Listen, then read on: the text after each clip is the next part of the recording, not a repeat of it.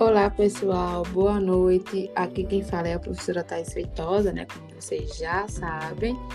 E hoje eu estou aqui para gravar mais um episódio da série de podcasts A Vida Como Ela É.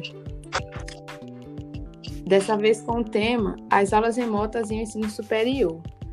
E para gravar esse podcast, é, nós contaremos com a participação mais que especial do professor André Mendes, professor licenciado em filosofia, mestrando em sociologia, professor da FamaSul e do município do Xaxé.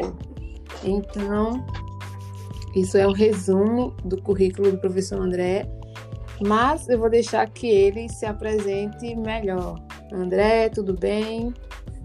Tudo bem, professora Thaís, tudo bem a todos os que nos escutam através desse podcast. É uma honra imensa fazer parte desse momento, desse aprendizado. E sim, vamos discutir um pouco sobre é, o ensino remoto no ensino superior.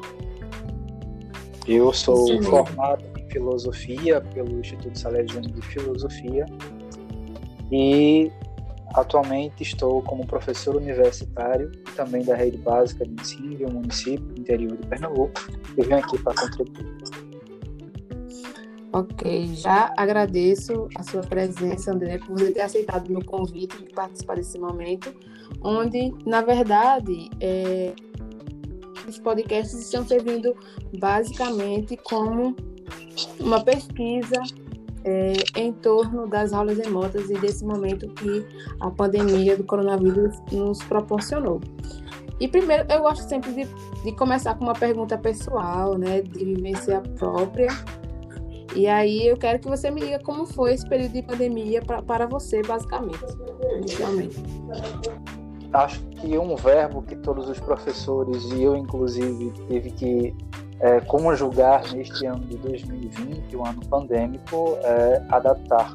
Eu acho que é exatamente isso que eu tive que fazer, adaptar às novas realidades virtuais que, embora estavam aí se apontando como um caminho, apressou-se devido à pandemia e a gente teve que fazer vários é, aspectos de adaptação, ferramentas, tornar as nossas casas, quartos, salas, nossas casas, nossas residências como estúdios improvisados.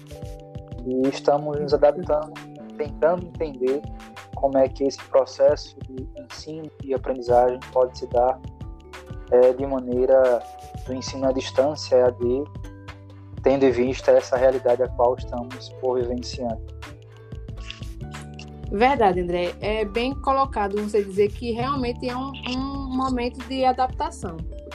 Acredito que não só na área profissional, né, mas na área pessoal também, a gente teve que se adaptar, né, a um novo ritmo também de vida, né? Porque nós estávamos até então acostumados a sair de manhã durante o dia para trabalhar. O ritmo de vida era outro, né, na verdade. E até isso a gente teve que adaptar novamente, aprender como é ficar em casa praticamente em tempo integral. Não sei se você sentiu a diferença, né? Se percebeu a diferença. Óbvio, eu acho que deve ter percebido, porque eu percebi e senti muito o impacto disso no ritmo que a vida tomou, na verdade, porque desacelerou, né? Sim, sem dúvidas. Nosso ritmo está acelerado de produções é, acadêmicas, é, mas também de processos avaliativos de como um aluno tem o nosso feedback em tudo na nossa vida, né? não apenas na escola, no ensino, mas em tudo a gente está observando que o imediatismo é, tem sido uma crescente na realidade da pandemia em todos os aspectos e não é diferente na educação. Isto é, nós temos que dar resultado mais do que nunca em um curto espaço de tempo e isso tem que ser, portanto, algo a ser reavaliado. A educação, evidentemente, ela não trabalha com imediatismo. Ela passa por um processo e esse processo a gente planta, a gente colhe, mas existe um processo para isso. Esse processo ele foi violentado e a gente está tentando, portanto, se adaptar a essa realidade. É isso mesmo. André, é, na sua perspectiva é, de professor do ensino superior, é, você observou que para os alunos do, do, ensino superior também foi difícil a adaptação a essas aulas remotas ou eles é, levaram de boa, como se não fosse algo tão apavorante quanto o pessoal da educação básica?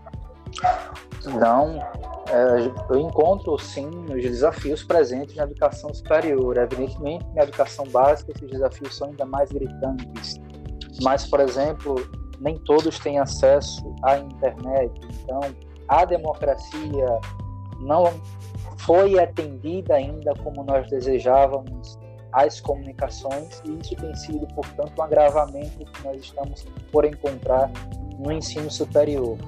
Evidentemente que isso ainda a gente encontra alguma maneira de tentar ver é, esse aspecto. Então, muitos municípios estão se adaptando a isso, muitas realidades, famílias, pessoas estão se adaptando, e eu penso que é, essa deve ser, portanto, a grande realidade que a gente vai ficar pós período de pandemia. Talvez seja isso, a, esse crescente, essa crescente adaptação é, da, das mídias é, para as pessoas, democratizar as comunicações das pessoas. Eu acho que esse talvez seja um dos grandes temas que ficará para a gente debater para frente. Ok, verdade. É, a gente vê que realmente é, essa pandemia, né, esse ensino remoto possibilitou a democratização do acesso às mídias digitais, né? Porque os alunos que não tinham muito conhecimento acerca de aplicativos como esse, né, de, de podcast, aplicativos como ou programas como o Zoom, ou Google Meet também, passaram a ter um conhecimento e a ter que acessar também é, outras possibilidades como o Google o Classroom também e realmente permitiu que a gente também, enquanto profissionais, ampliasse o nosso conhecimento acerca desses dessas mídias, né? dessas, dessas TIDs, tecnologias digitais da informação e comunicação. Mas nas suas aulas, André, via Zoom ou via Google Meet, a presença dos seus estudantes no ensino superior era massiva? Tipo, 100% você conseguia atingir esses alunos? Vamos lá, eu tenho turmas que são variam muito. Então, eu tenho turmas que têm 20 alunos, tem turmas que têm 30 alunos, tem turmas que têm 40 alunos. Isto estou falando turmas antes da pandemia. Hum. Quando nós entramos no período pandêmico, efetivamente, tudo teve que ser, portanto, é, virtual, e esse número caiu bastante. Tal, não como do ensino básico, mas caiu significativamente falando de 40% a 50% por turmas. Então, uhum. isso é um portanto pontuado. Pois é, a gente, é, principalmente é, nós profissionais da educação básica, sentimos esse grande impacto da não participação dos estudantes nas nossas aulas né? E isso foi um fator agravante, inclusive, nesse período, que eu, inclusive, fiquei irritada muitas vezes. Era uma coisa que me irritava, porque a gente se programa, né? A gente se programa para dar uma aula, a gente é, deixa um tempo para dar essa aula e esse estudante, na maioria das vezes, não participa, ou quando participa era sempre com as câmeras fechadas, né? Não abriam para o vídeo. E aí eu ficava me perguntando, mas será que esse aluno está aprendendo? Né? E aí, no meu ponto de vista, realmente, pela maturidade dos, estudantes de ensino superior, isso seria diferente. Então, acredito eu que nas aulas de ensino superior, a participação dos estudantes também acho que era um pouco melhor. Não sei se é uma, uma visão que eu tenho realmente que se concretize, mas eu acho que a participação nessas aulas de ensino superior eram mais. É, como é que eu posso dizer? Que os alunos interagiam mais do que os estudantes da educação básica. Não tenha dúvida em relação a isso. Então você vai entender, por exemplo, que mesmo os alunos dos ensino superiores anseiam em aprender, uma vez que tudo isso que eles estão aprendendo servirá de alguma forma para a, a inserção deles ao mercado de trabalho. Então, efetivamente falando, sim, eles interagem mais, ainda mais nas disciplinas, sobretudo efetivamente de filosofia da educação e, e ética, eles é, se sentem mais, digamos assim, interessados é, a discutir sobre as temáticas que são apresentadas e por esta feita a participação é ainda mais, é, digamos assim, melhor, mais efetiva. Agora, é, por outro lado, quando a gente fala ainda sobre aquela questão das comunicações, da democracia das comunicações, é um fator complicado. É, Para voltar aquele outro assunto ainda. Por exemplo, é, tem famílias que têm apenas um computador, então para a família inteira. Então o pai trabalha com computador, a mãe também trabalha com computador. Depois, quando eles terminam, aí passam para os filhos e às vezes filhos que são universitários. Então isso é um, é, é um grande problema que nós estamos encontrando isto é, às vezes os alunos não estão naquele momento participando conosco, não é porque não queiram, mas é porque isto é um aparelho apenas, um dispositivo apenas para aquela família inteira. Então isso é um fator que é complicador que nós constatamos que é uma das formas que nós não conseguimos ainda é, talvez nos relacionar bem. É verdade, a gente tem que frisar realmente isso, porque nem todos os estudantes, né, eles têm acesso às tecnologias. Isso é uma verdade, por isso que na volta às aulas presenciais, que inclusive já ocorrem amanhã no estado de Pernambuco, na rede estadual, a gente não vai poder cobrar da mesma forma todos os estudantes, porque as realidades são diferentes. Né? Eu entendo que nem todos tinham as mídias sociais ou a internet, e por isso que a cobrança para esse, esses estudantes deve ser diferenciada. E aí é, a gente entra em outro fator importante também de discussão, que seria realmente a volta dessas aulas, né? E se o ensino superior já está se preparando para voltar às aulas presenciais ainda esse ano? Há uma possibilidade de voltar às aulas? Eu penso que não. É, quanto à volta às aulas, eu acho um, muito complicado ainda a gente voltar nesse momento, uma vez que é, como é que seria essa volta às aulas? Nós temos um problema que é de como, como gerir é, essas orientações sanitárias à volta às aulas, isto é, como é que a gente pode fazer um distanciamento social, visto que os ônibus nunca estão vazios, sempre estão lotados, isso é um complicador. Por outro lado, também você vai encontrar, em outro aspecto, é, como é que vai ser a questão do distanciamento social no meio acadêmico. Nas salas ainda a gente pode organizar, mas como é que vai ser isso nos corredores, em outros espaços? Então, eu penso que ainda essa realidade de aulas remotas deva permanecer até é, o, é, o primeiro semestre de 2021, até quando a vacina for efetivamente é, elaborada, criada, ou quando nós recebermos uma outra orientação do Ministério da Educação e do Conselho Nacional de Educação, o CNE, onde eles vão, portanto, dizer para a gente quais são as orientações que nós devemos tomar para o ano letivo seguinte. Mas até este ano de 2020, até onde a gente pode vislumbrar, fazer uma realidade de que as aulas ainda serão remotas. Pois é. E André, você já tinha domínio de, de, todas as plataformas digitais antes da pandemia ou você teve que aprender algumas? Teve que correr atrás do prejuízo, né? Dessas, dessas disciplinas que nós não estudamos na, no período de licenciatura. E aí a gente teve que quebrar a cabeça um pouquinho para entender como funcionava. Tem umas que eu, confesso até hoje, ainda estou tentando aprender, estou tentando aplicá-las, porque é muita novidade. A gente demora para se adaptar com tantas novidades. Mas e você teve é, muita dificuldade ou você, como curioso que você é, não teve muito?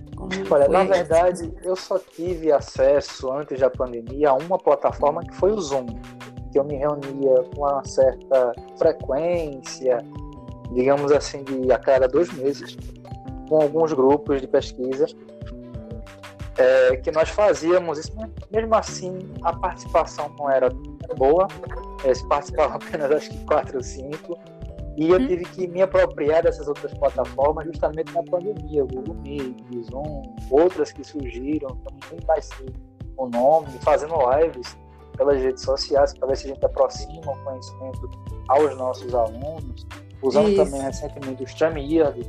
É, então, para mim, tudo está sendo uma novidade que a gente acaba aqui aprendendo em relação a isso, mas não deixa de ser um, um aprendizado que agrega muito a nossa é. docência. Com certeza. E você acredita que futuramente essas disciplinas venham a ser inseridas no currículo é, do ensino superior, das disciplinas de licenciatura do ensino superior? Essas de, de, de como lidar é, com plataformas digitais?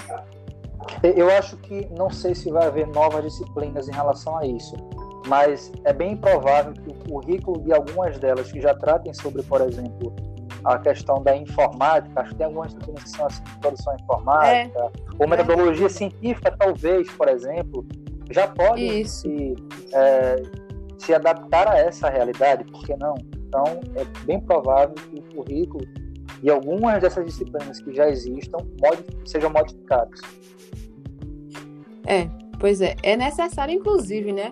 Porque nós, professores, somos profissionais que temos que estar sempre nos atualizando e eu acho que é um erro quando a gente não busca essa renovação, vamos dizer assim, ou, ou esse conhecimento das mídias digitais, das plataformas digitais que a gente pode alcançar, ou que a gente pode aprender para tornar a nossa prática mais dinâmica. Não é? Porque muitas vezes a gente realmente está acostumado com aquela prática mais tradicional e a gente meio que esquece que hoje, realmente, com o mundo digital, há inúmeras possibilidades de fazer com que o nosso aluno aprenda, né? Inclusive, há várias sugestões aí de sala de aula invertida, né? São muitas novas possibilidades que, inclusive, uhum. chegam, a, chegam até a assustar, né? Porque é tanta novidade, realmente, é tantas atualizações que, se a gente realmente não buscar esse conhecimento, a gente fica para trás, né? Então, é, o que você pode deixar de, de mensagem para os seus estudantes, para os estudantes de ensino superior, né? Enquanto pessoa e profissional, o que é que você teria a dizer a esses estudantes, tanto de, do ensino superior quanto de, de, do ensino básico?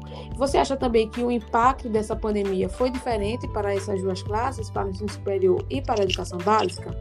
É, acredito que todos sofremos com a pandemia de maneiras diferentes, de intencionalidades diferentes, mas estamos sofrendo. A educação básica, é a que mais sofre mas o ensino superior também vem sofrendo, porque mesmo com toda, digamos assim, a, a, as plataformas que já existem e que talvez facilitaram um certo caminho para essas é, pessoas, digamos assim, envolvidas, alunos, professores do ensino superior, mesmo assim, eles, sem sombra de dúvidas, ainda passam por grandes desafios. Agora, a minha mensagem que eu posso ofertar aos professores e estudantes do ensino superior talvez seja de dois aspectos. O primeiro eh, seja um apontamento em relação à esperança, entender que esse é um período que vai passar e que nós podemos tirar, portanto, lições desse período ao qual nós vivemos. Entender a educação como algo essencial também, importante para a nossa prática docente é entender esse aspecto. Primeiro, de ter esperança, de alimentar a esperança em de que nós podemos também aprender essas plataformas digitais e aprendendo-as, a gente pode também usar a nosso favor.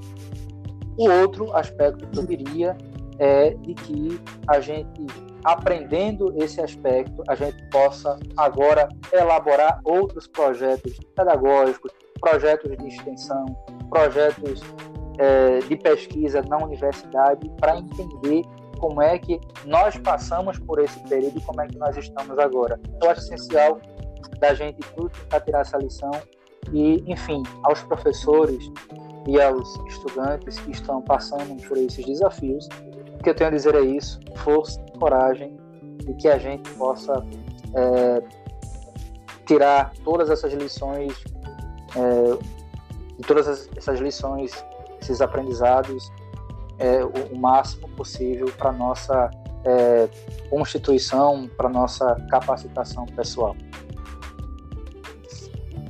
Pois é, é uma boa mensagem, inclusive, força, a gente tem que ter força e coragem para encarar os desafios que deverão surgir né, a partir desse, desse grande e gigantesco contexto que nós fomos, né, que foi a pandemia do coronavírus. Realmente nós devemos mostrar pessoas corajosas, porque a partir desse desafio virão vários outros e que a gente saiba lidar com eles da melhor forma possível, sendo professor, sendo aluno. Então, a mensagem eu realmente acredito que para que também nós não possamos desistir, né? Eu inclusive tive diversos alunos que as aulas remotas, é, não queriam realmente nem tentar fazer as atividades. É uma coisa que é um problema que encontrei muito na educação básica. E queria que uhum. alguns estudantes não tivessem, não tivessem desistido. Mas, contra as minhas forças, é, contra a minha vontade, eles desistiram. Então, eu acho que fica realmente é, que 2020 ele deixa a mensagem para nós, né? Que nós devemos ser fortes e corajosos porque é só com muita força, muita dedicação que a gente consegue atravessar esse, esse momento. Ô André, só mais uma pergunta em questão à evasão. Houve um número grande de evasão no ensino superior, porque eu pude observar que houve é, uma grande é, evasão escolar nesse período de pandemia no ensino básico.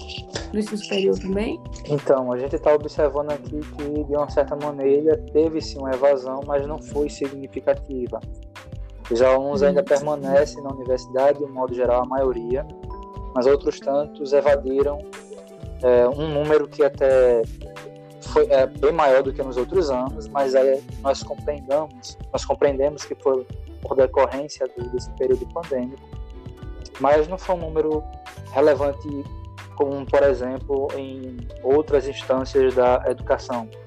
Agora, é, é, bem interessante a gente falar um pouco sobre isso. Falei um pouco sobre essa mensagem da esperança, da força, da adaptação. Interessante que este é o meu primeiro podcast ao qual participo. Então também estou me reinventando, estou participando para a gente entender também é. que esse movimento de interação com as mídias é, digitais é, nesse momento, virtuais, são, sem sombra de dúvidas, essenciais à comunicação e ao estreitamento e para a gente levar nossa mensagem, nosso, é, nossa aula, por que não dizer, um pouco do nosso conhecimento e tam também receber um pouco dele nesse período de pandemia. Pois é. É verdade. A gente realmente se reinventa, né? Eu já tinha falado em outros podcasts essa questão do professor se reinventar. Diante da pandemia do coronavírus, realmente a gente teve que, que se reinventar. Você, inclusive, virou é, influência nas redes sociais. eu fiz, fiz, várias lives com pessoas muito importantes, inclusive, né?